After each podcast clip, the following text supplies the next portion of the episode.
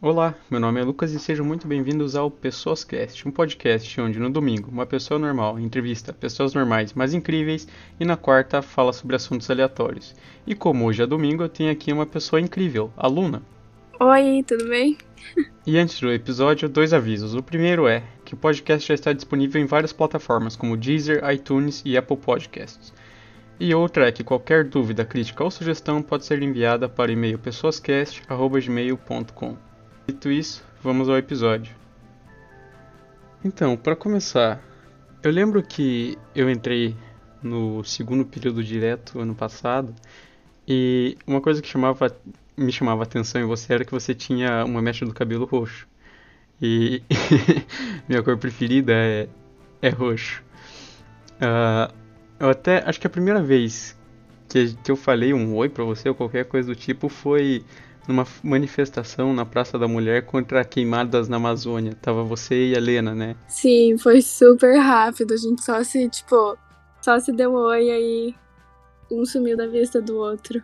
É, então, no momento eu nem lembrava que, que tipo, vocês estudavam com a gente, porque foi a Fer que falou, ah, olha ali a, a Lena e a, e a Luna, vamos lá dizer um oi. Eu, opa, Sim.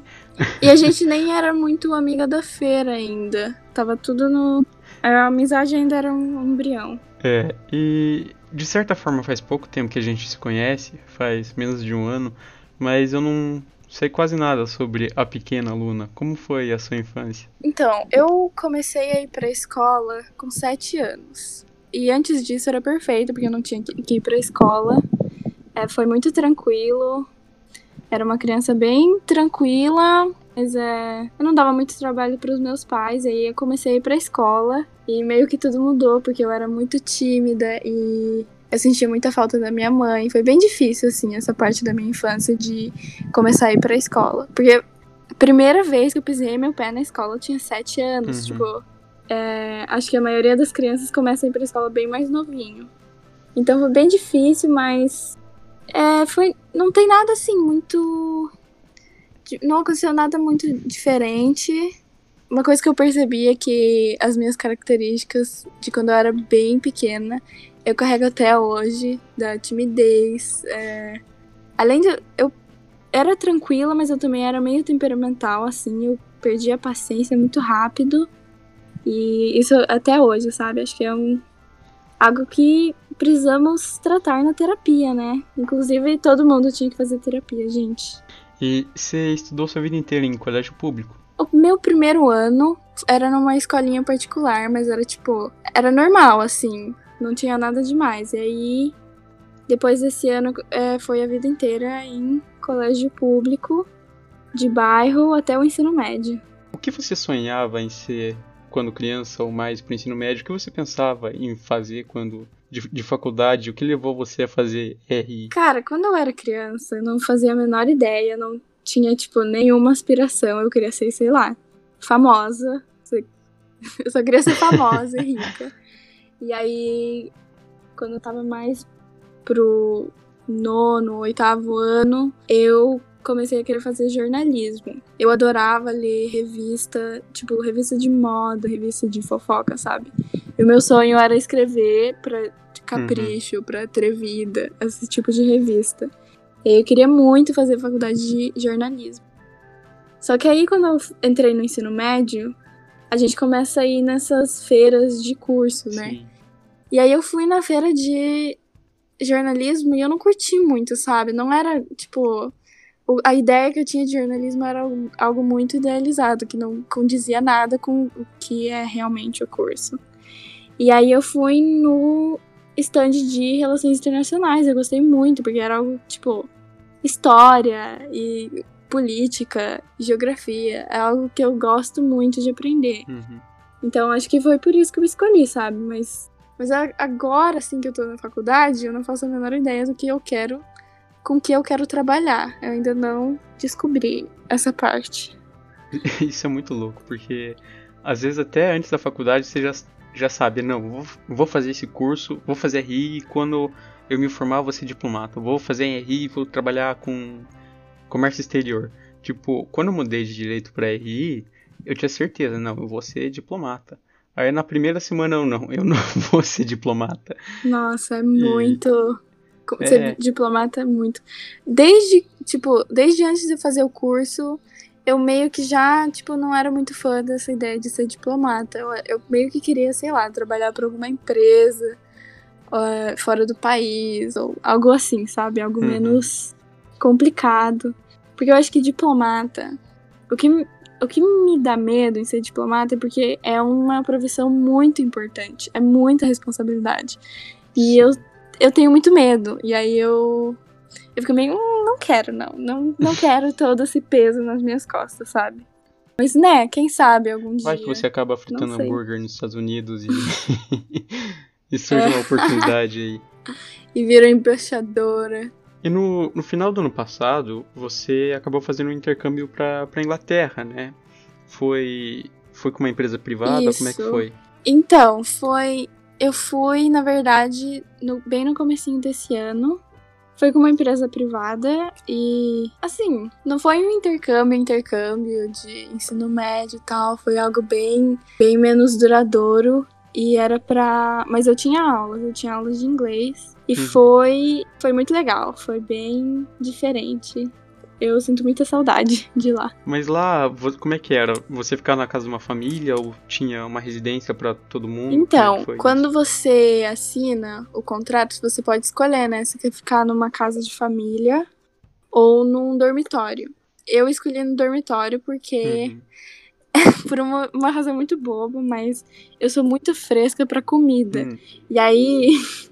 e a culinária uhum. da Inglaterra é um negócio meio meio sofrido, assim, não é legal. E aí eu, eu escolhi ficar num dormitório, porque eu podia escolher o que eu ia comer. E, tipo, não ia ter toda essa.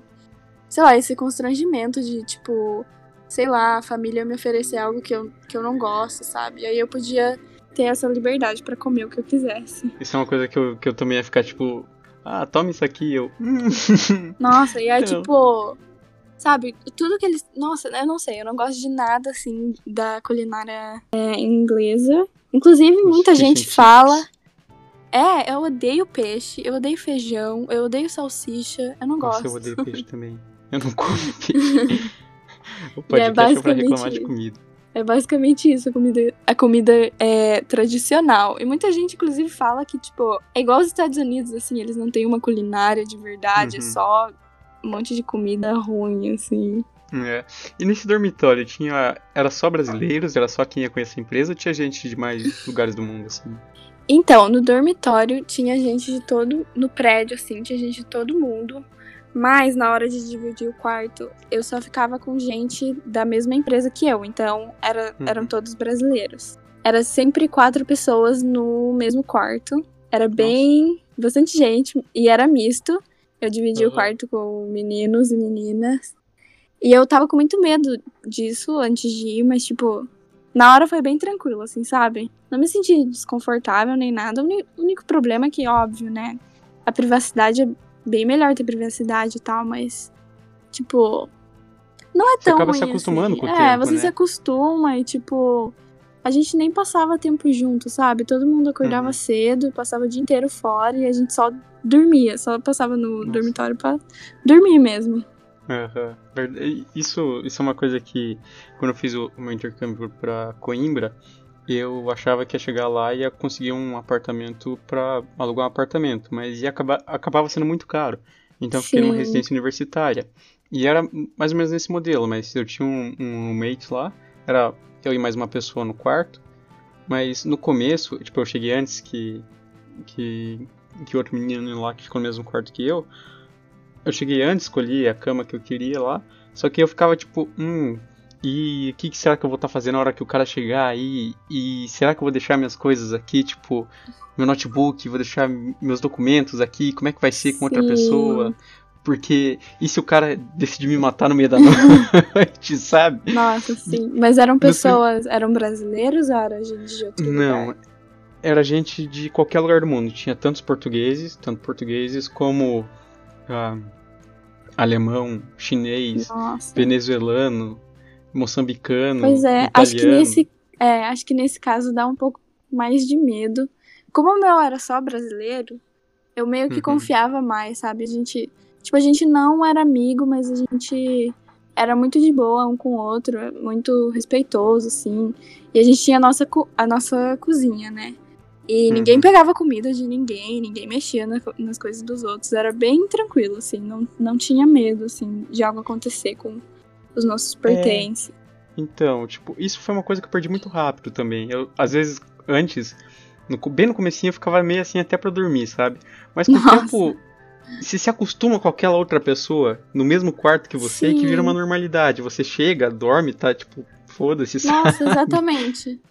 Não, é que eu tive que trocar de quarto três vezes. Hum. Então eu tive, tipo, a primeira vez, a primeira, o primeiro mês eu fiquei num quarto enorme com quatro pessoas. E aí nas outras vezes eu fiquei num era tipo um mini apartamento assim, e aí tinha é, a cozinha e dois quartos, e aí em cada quarto ficavam duas pessoas. Uhum. E aí era bem mais tranquilo, tinha mais privacidade e a gente eu não via. Te, teve uma uma menina que eu dividi o quarto, eu juro, eu acho que eu vi ela tipo três vezes assim. Era muito raro a gente se ver. É, isso acontecia um pouco também com, com, meu, com a pessoa que, com o cara lá que morava no mesmo quarto que eu. E a gente também não se conversava muito, porque ele era Sim. português, ele era dos Açores, só que. Nossa! Eles falam um dialeto deles lá que é muito maluco. É, não, eu ouvi é, é português. que a, em Açores você não consegue entender o que eles falam. É um, Sim, tipo. É um dialeto, além de ter um, um sotaque muito forte, né? É muito. É, então, era muito forte o sotaque. tipo, eu não entendia, os portugueses lá também não entendiam, mas ele Sim. tava falando português. Então, tipo, pergunta, às vezes eu perguntava alguma coisa para ele, tipo, muito simples. Ah, você vai fazer tal coisa hoje? Ou tá tudo certo? Ele respondia, eu olhava assim, tipo. Ah. Nossa, é. e como é que foi a convivência com, com outros ingleses lá? Como é, como é que foi essa parte cultural? Então, eu não. O único inglês que eu conheci foi meu professor, que inclusive era muito legal, eu adorava ele. Mas, assim. Os ingleses, ingleses, não são tão legais assim. Tipo. Uhum. O pessoal da minha idade, eles são muito briguentos. Tipo, nos bares e tal, tem muita briga. Eles não são tão, assim, receptivos e amigáveis. O pessoal uhum. que eu uhum. fiz amizade eram de outros países. Do Brasil, óbvio, né? Tinha muito brasileiro. E uhum. da França também. Os franceses eram super. Os, os, franceses são meio, tipo, maluquinhos, igual os brasileiros. Ah, é. Então era mais fácil fazer amizade com eles. Nossa, e... você falou de maluquinho. Eu lembro de um cara da Bósnia que morava no mesmo lugar lá. O cara passava o dia inteiro bêbado.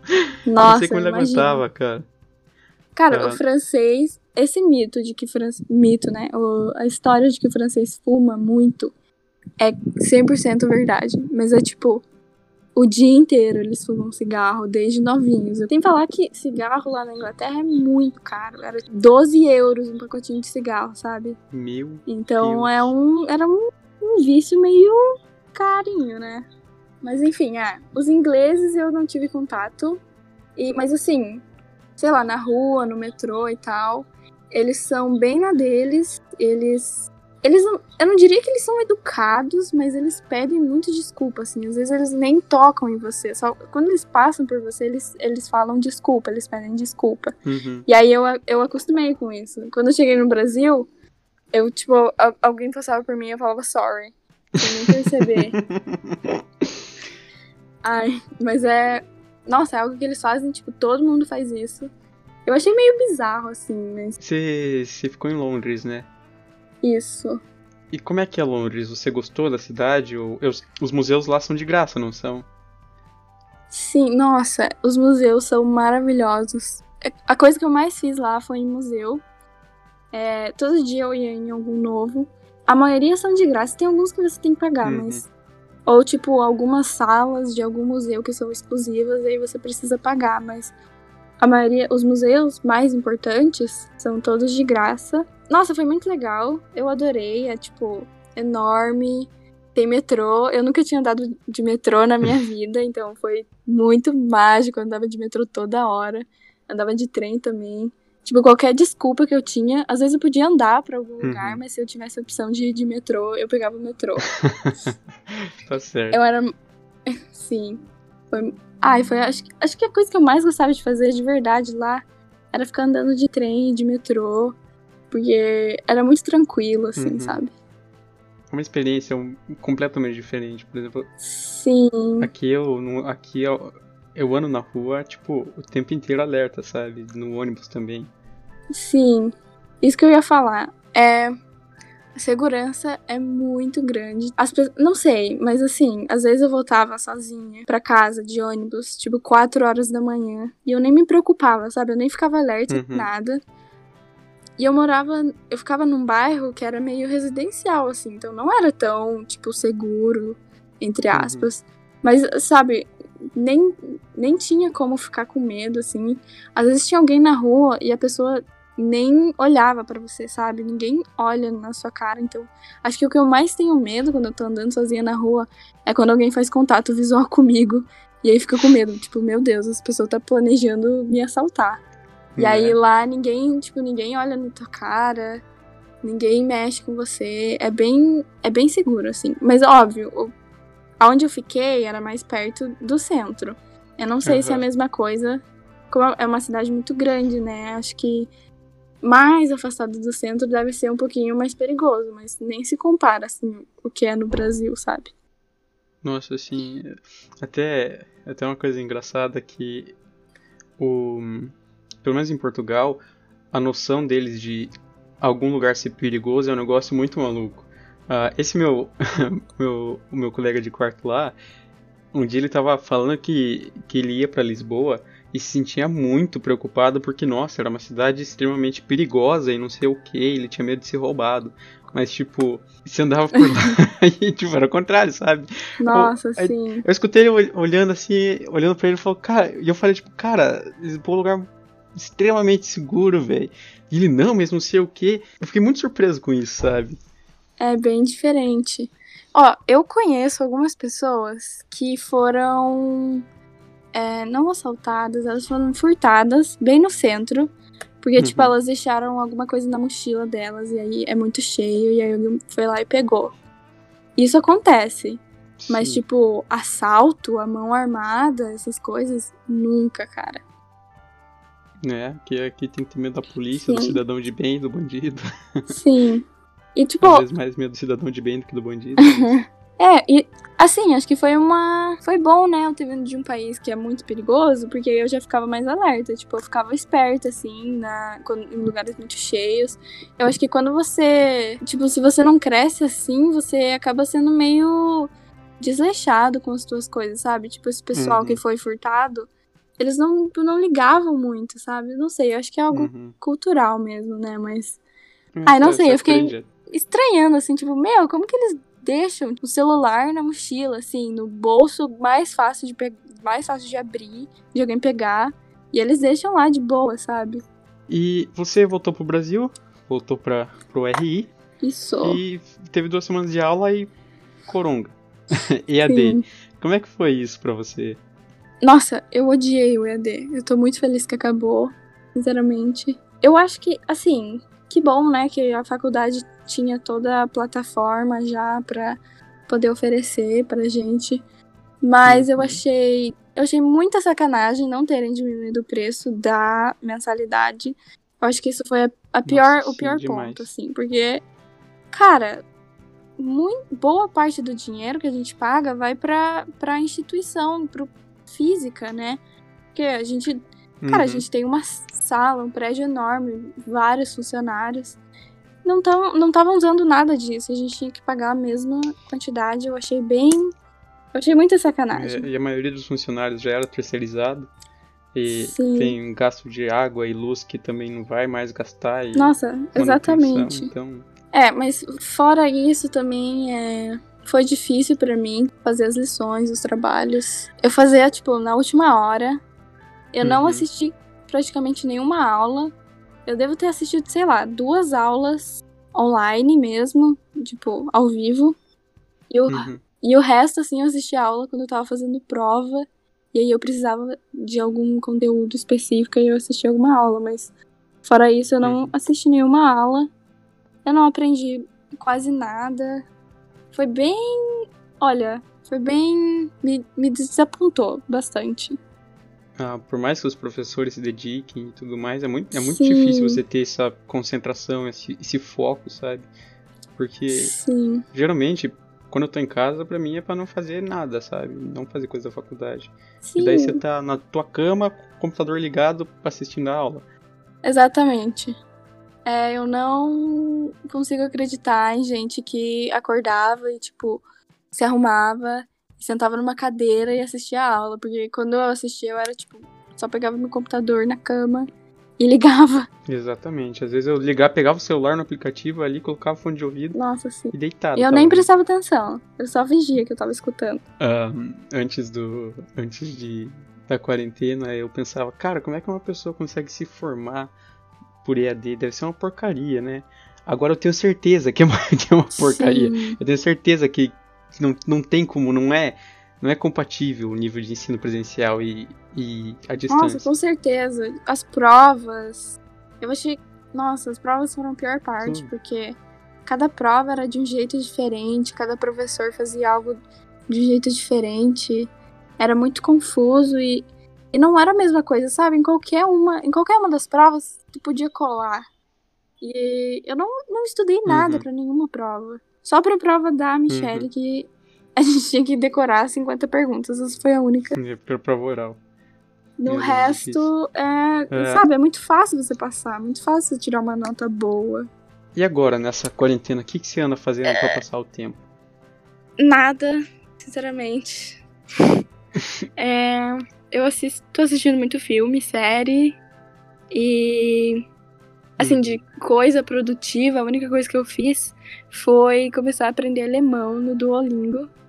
E tá até que sendo legal assim, tipo, eu tô em- empolgadinha. Aham. É bem interessante, língua alemã.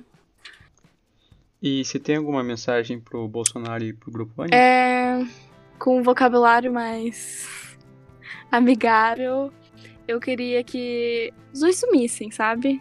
Deixassem de existir. Seria a melhor, Uhum. a melhor alterma- alternativa pro país, pra faculdade. Que É. Seria muito bom. Nossa, seria tão é. bom acordar amanhã e os dois não existir mais. E pessoas incríveis dão dicas incríveis. Qual vai ser a sua dica, Luna? É. Bom, eu já dei essa dica anteriormente, mas é façam terapia, ok? Procurem um psicólogo e comecem a fazer terapia, porque todo mundo precisa. E ajuda demais, gente. A minha dica vai ser escutem a Luna. Façam a terapia. Às vezes você acha que não precisa, mas todo mundo ac- acaba precisando. Sempre tem coisa pra falar, sempre tem coisa pra Sim. melhorar. E antes de terminar o, o episódio, eu quero agradecer muito a Luna por ter aceitado essa entrevista. Eh, a Luna é realmente uma pessoa incrível, uma pessoa que eu conheci, tipo, virei amigo dela, muito rápido. Já demos vários rolês juntos por aí, várias histórias. Sim. E muito obrigado por, por ter aceitado. Cara, eu que agradeço. Eu amei.